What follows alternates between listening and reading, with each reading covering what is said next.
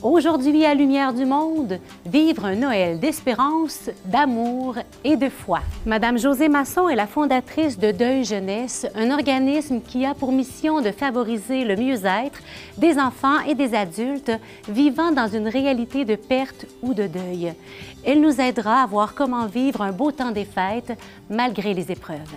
Vous avez sûrement en mémoire des souvenirs de Noël inoubliables. Quatre personnes ont accepté de nous partager les leurs. Notre prof de philo vient nous aider à comprendre la différence entre l'espoir et l'espérance. Et restez avec nous pour entendre les vœux de Noël de notre archevêque, le cardinal Gérald Cyprien Lacroix. Bonne émission!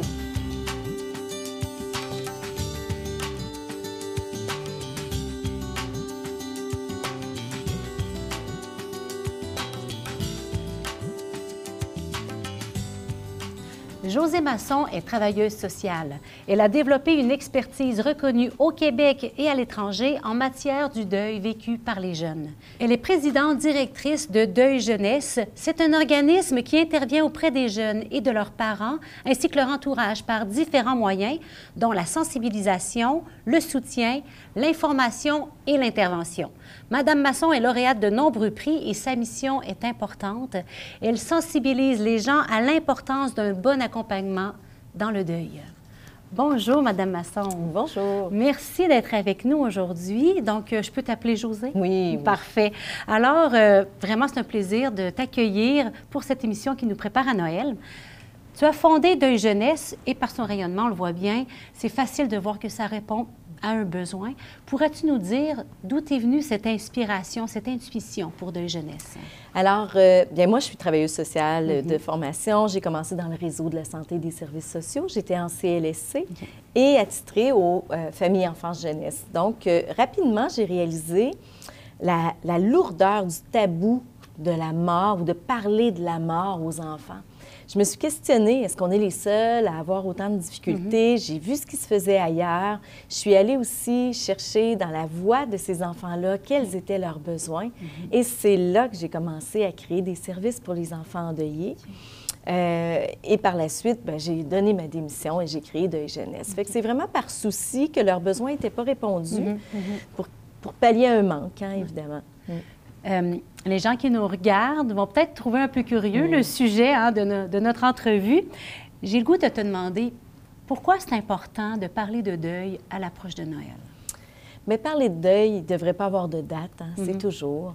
Mais l'approche de Noël, qui est une période habituellement joyeuse, euh, c'est là que la douleur souvent est encore plus forte. Alors, c'est dans les moments joyeux que les gens, quand la personne leur manque, quand ils ont de la tristesse, de la colère, du chagrin, c'est là que ça fait surface. Et malheureusement, ils savent que les autres veulent passer un Noël joyeux, alors ils vont s'empêcher d'en parler.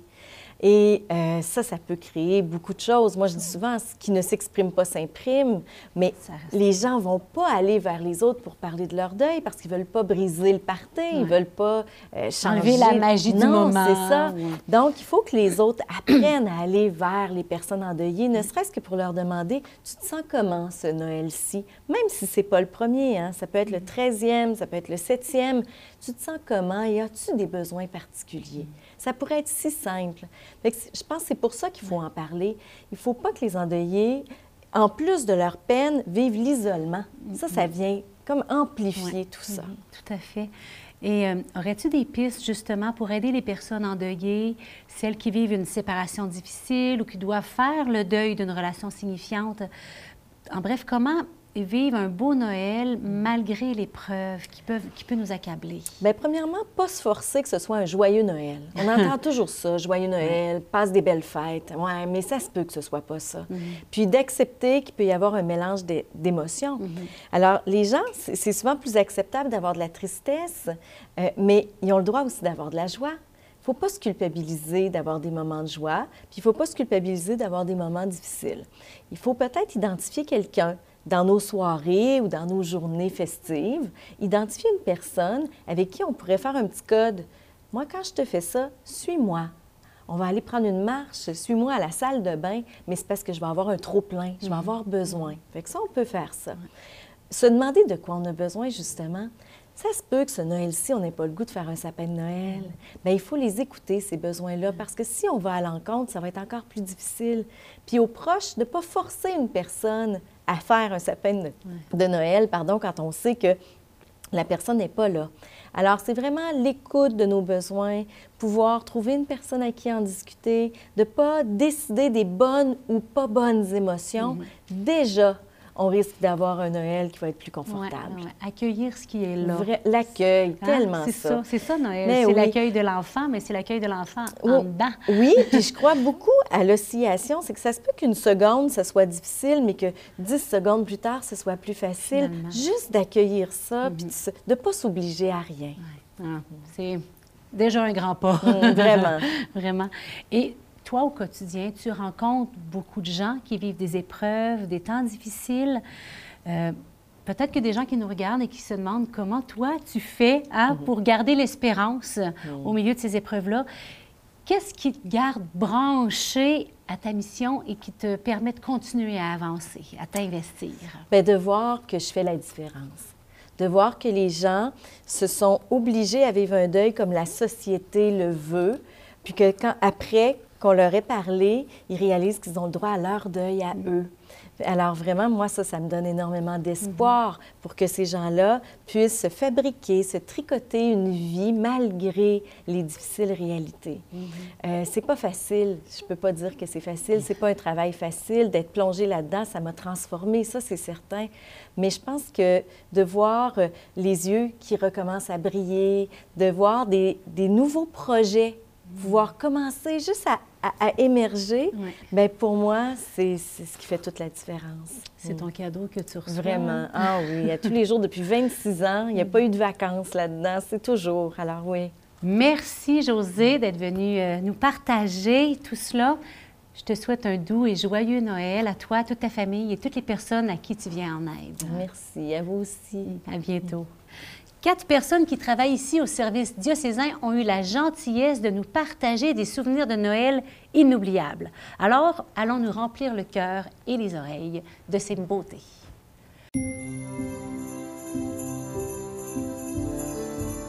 Dans les beaux souvenirs de Noël, je vais en choisir un euh, qui a eu lieu au Québec depuis qu'on a immigré il y a une quinzaine d'années. Donc, euh, bien sûr, on était sans nos familles. On a immigré au mois de novembre. On a fréquenté euh, la messe à notre paroisse. Et puis, ben, le jour de Noël, on était seuls. On avait la chance d'être avec nos enfants. On va dire pas de famille, pas d'amis. Donc, on a sonné à la porte dans le milieu de l'après-midi. On allait ouvrir avec les enfants. Vraiment, on se demandait qui ça pouvait être. Et puis en fait, c'était le curé de notre paroisse, qu'on connaissait pas spécialement. On était allé un peu à la messe depuis deux mois, mais voilà. C'était quelqu'un de Québec et il a choisi de passer une demi-heure de son temps le jour de Noël avec nous, alors qu'il devait avoir des amis, de la famille. Donc l'année d'après, il nous a embarqués, puis là on s'est un peu impliqué dans la paroisse, et il nous a embarqués pour Noël pour cuisiner pour le repas qui était servi à l'église Saint-Jean-Baptiste. Ça a été vraiment des, beaux moments de, cuisine avec les enfants, puis on allait livrer ça euh, dans l'après-midi. Puis ensuite, on a déménagé. On s'est retrouvé à nouveau dans une nouvelle paroisse où on connaissait pas grand monde. On avait un petit peu fréquenté. Puis à nouveau, le jour de Noël, le curé est venu nous voir. Ça, je peux dire que c'est vraiment des, souvenirs qui restent. Puis bien sûr, après, il nous a embarqués euh, dans des activités de bénévolat. Puis aujourd'hui, depuis à peu près 8 ans, on organise des messes de Noël dans la maison de retraite euh, de la paroisse. Et c'est très agréable, les préparatifs avec des nouvelles personnes de la paroisse qu'on rencontre, mais surtout d'être présent euh, le 24 en après-midi auprès des résidents, auprès de leurs familles, de discuter, de voir les enfants qui vont chercher les personnes, de voir des sourires sur des visages qui au départ sont un petit peu figés. Et ce moment-là de, Noël, de partager avec les autres, c'est vraiment une joie, on, sent l'amour du Seigneur. Et puis aussi, quelque part, ben, ça aide à, minimiser ses peines à soi et à vraiment rendre à Noël la joie dans, tout ce qu'on vit.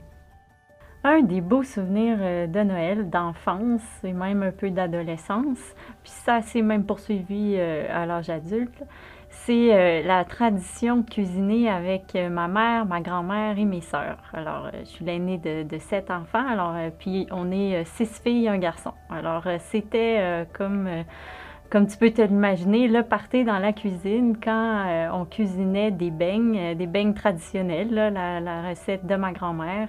Puis je pense que c'était la recette de sa mère. Alors, tu sais, c'est une recette qui a fait là, quelques générations. Alors, c'était vraiment. Euh, euh, puis en fait, j'espère que c'est pas terminé, là, parce que ma grand-mère est toujours vivante. Puis ça, c'est une tradition même que je, voulais, je voulais revivre cette année parce que ça donne des beaux moments en famille, surtout ben, entre filles. Il y, a, mon frère qui, euh, qui pourrait être invité, là, mais disons, euh, c'était beaucoup entre, filles, entre sœurs et euh, entre, c'est ça, mère et grand-mère.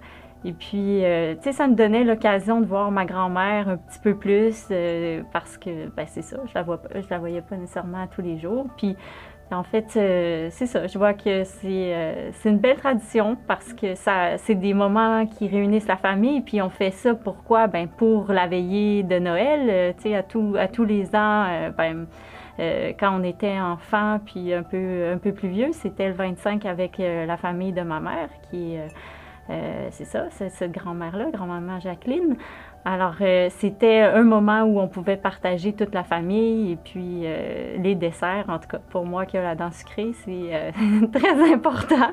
Alors, c'est ça, c'est vraiment un, beau, un beau souvenir. Puis, je pense que c'est important, ces moments de rassemblement-là, surtout pour Noël, des rassemblements familiaux. Ça, tisse les liens, puis ça, nous permet de, mieux se connaître. Puis, de, célébrer en fait ensemble, en famille, euh, la venue de, Jésus euh, sur la terre. Ça nous donne, euh, c'est ça, des beaux moments de fraternité. Puis je remercie ma grand-mère qui nous a appris cette recette-là. Puis j'espère encore pouvoir le vivre dans les, les années à venir. Elle a 86 ans, puis on espère que c'est pas fini. On dit souvent par rapport à une situation, il y a de l'espoir. On peut aussi dire, lors d'un moment difficile, je manque d'espérance dans cette situation-là. L'espoir, l'espérance, est-ce la même chose? Eh bien, M. Louis-André Richard nous propose sa réflexion sur le sujet.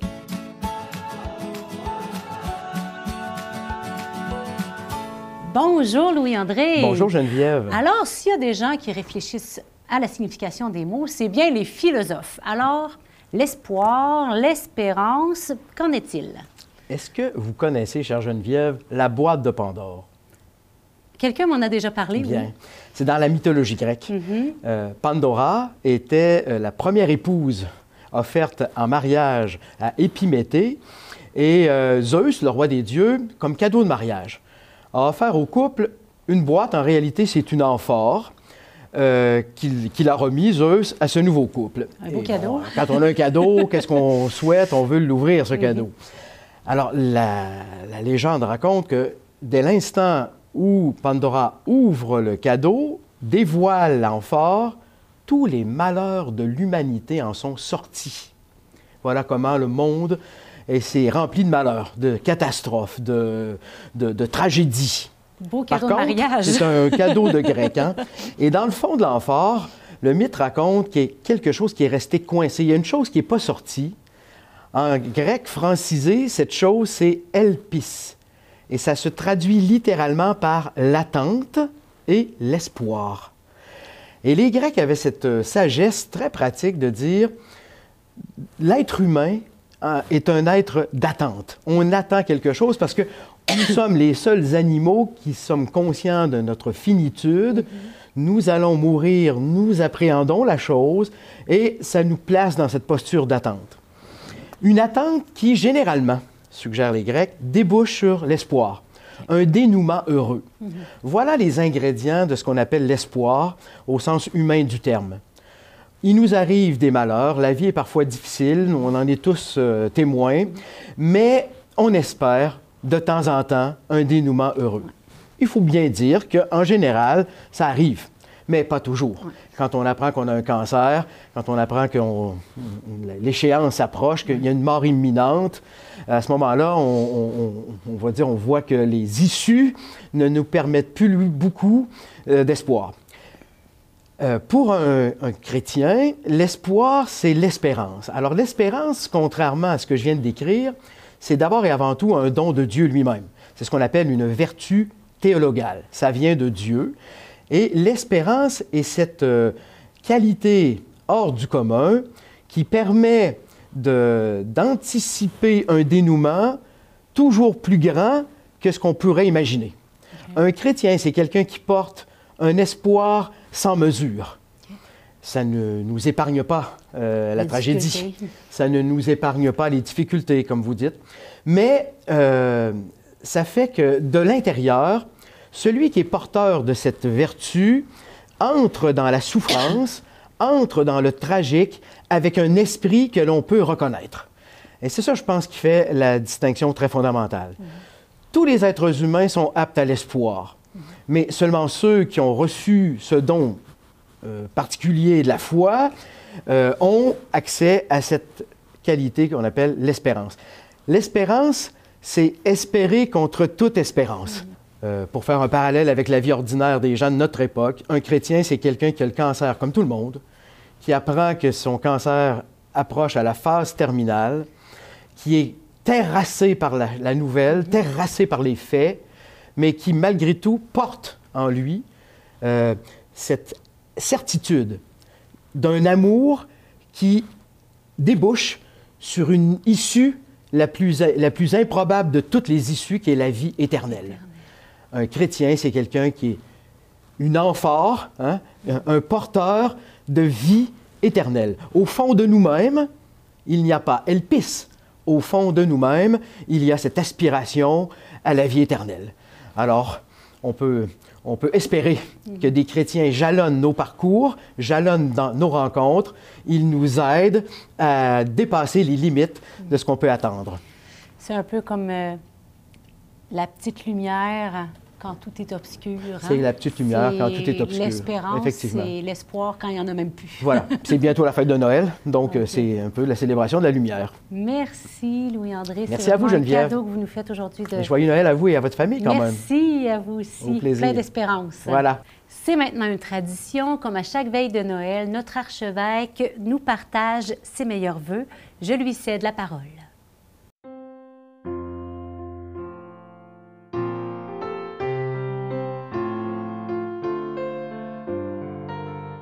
Chers frères et sœurs de la grande famille du diocèse de Québec, la paix soit avec vous. Une autre année se termine et nous voici déjà arrivés aux portes du temps de Noël et du Nouvel An. L'hiver s'est installé tôt chez nous cette année. Déjà, de bonnes chutes de neige éclairent nos paysages grisonnés, mais ça prend plus que cette blancheur pour éclairer nos vies. Il y a tant d'orages qui grondent dans le monde et qui ébranlent notre espérance en un avenir meilleur. Les médias nous projettent des images de guerre et de famine. Nous voyons en direct l'exode de réfugiés fuyant des zones de combat ou leur pays ravagé par des changements climatiques extrêmes.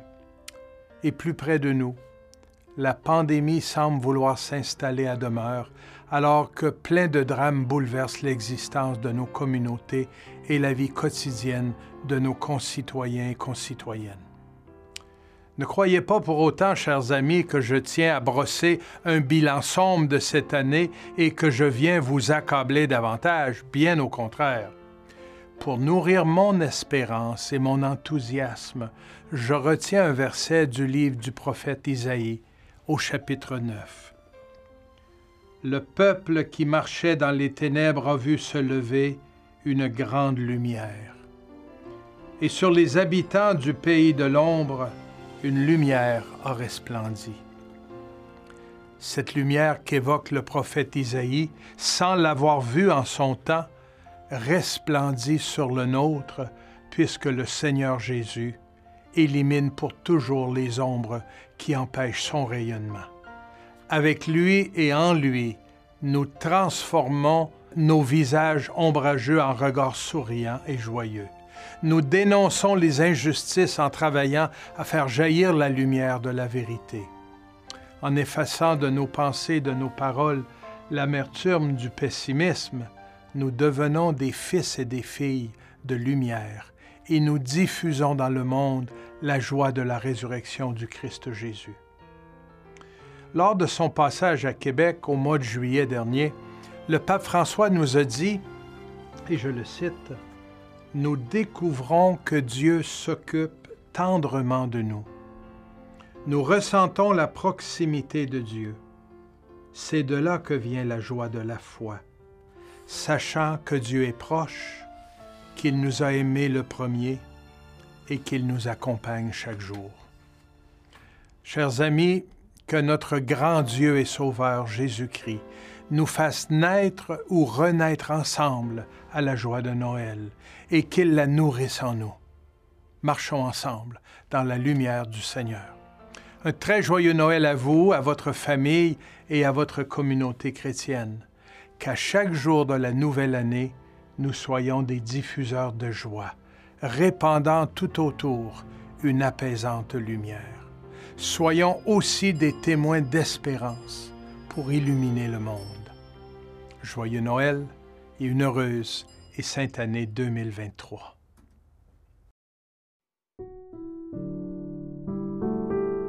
Euh, il y a plusieurs euh, motifs qui peuvent rendre un, Noël mémorable. Euh, souvent, on espère que ça va être des motifs heureux, des événements fabuleux même peut-être. Ça peut être aussi des fois des événements moins heureux. C'est ce qui a été marqué par mon Noël 2018, dont je me souviendrai toujours. Mon papa est décédé le 21 novembre on a célébré ses funérailles le 8 décembre. Mon père était atteint d'une maladie dégénérative, euh, donc euh, il avait perdu beaucoup d'autonomie. Euh, il est décédé à la maison, entouré de, nous tous. C'est quand même particulier. Mais dans le même temps, fin novembre, mon beau-père est entré en CHSLD à Saguenay. Et le myélome dont il était atteint là, revenait en force. Alors, il est décédé euh, le 26 décembre. Puis, euh, mon mari était là, à côté de lui, lui tenait la main. Disons que ce Noël-là, euh, je me suis sentie plutôt dépouillée. J'avais plus besoin de me coller contre mon mari, contre mes enfants, avec mes frères, mes sœurs, mes beaux-frères, mes belles-sœurs. Vraiment, tout le monde était concernés. Cette année-là, on n'a pas cuisiné beaucoup non plus. On a euh, monté la crèche, mais au pied de la croix. C'est comme ça qu'on le sentait, qu'on le vivait. Puis, euh, en même temps, c'est comme si euh, ce Noël-là, nos échanges devenaient encore plus bienveillants, plus attentifs à ce qu'on vivait chacun, chacune. Nos silences aussi étaient plus, davantage pleins de douceur, de respect. Puis euh, nos souhaits de, de, la bonne année euh, ont été vraiment plus sobres à travers nos relations, nos échanges, notre bienveillance mutuelle. Je pense que je peux dire que ce, Noël-là a comme goûté Noël, vraiment, comme goûter une naissance nouvelle. Euh, c'est comme si euh, c'est comme si l'enfant en Dieu était vraiment vivant puis venait se déposer, tout fragile, à travers nos familles berceaux. Puis euh, c'est comme aussi si à travers nos amours venait la lumière qui jaillit dans les ténèbres comme on entend le soir de Noël. Une lumière s'est levée, a jailli dans les ténèbres. Ça faisait ça, d'être ensemble en famille pour vivre ces événements-là. On aurait dit qu'à travers euh, nos pleurs puis nos rires, il y avait vraiment la promesse d'une vie nouvelle, d'une vie qui était déjà là, mais qu'on sentait encore à venir, parce que portait aussi la promesse de, retrouver mon père puis mon beau-père éventuellement mais à travers ce qu'on vivait, ben, c'était déjà aussi plein de vie puis d'amour. Oui, bien écoutez, euh, j'étais jeune prêtre, il m'a envoyé aux études à Lyon, puis ma famille m'a offert de venir euh, à Noël. Alors, avion jusqu'à Montréal. À Montréal, grosse tempête. Et puis là, c'était impossible d'aller jusqu'à Québec. Alors, j'étais pris seul à l'aéroport de Dorval à l'époque.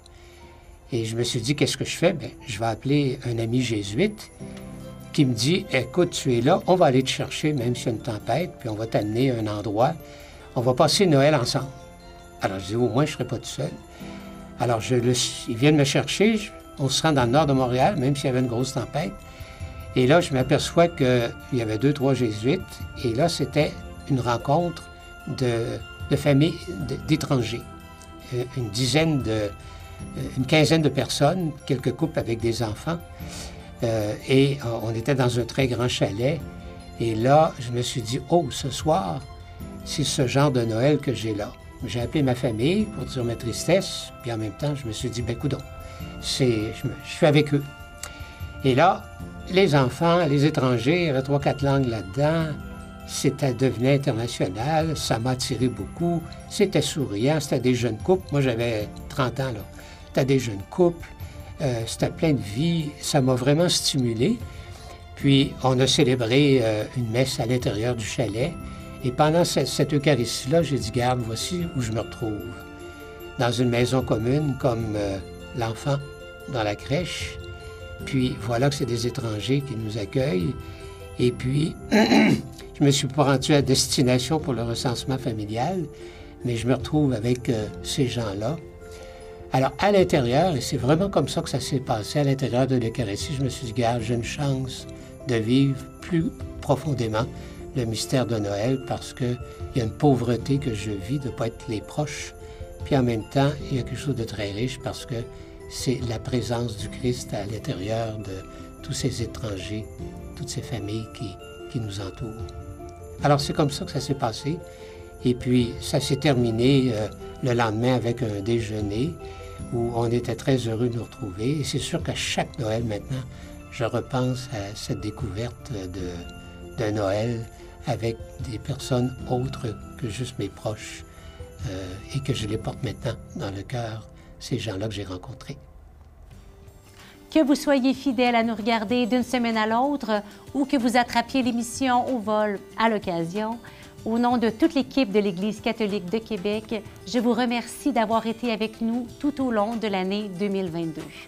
C'est un privilège que vous nous laissiez entrer chez vous par le biais de la télévision ou encore par Internet.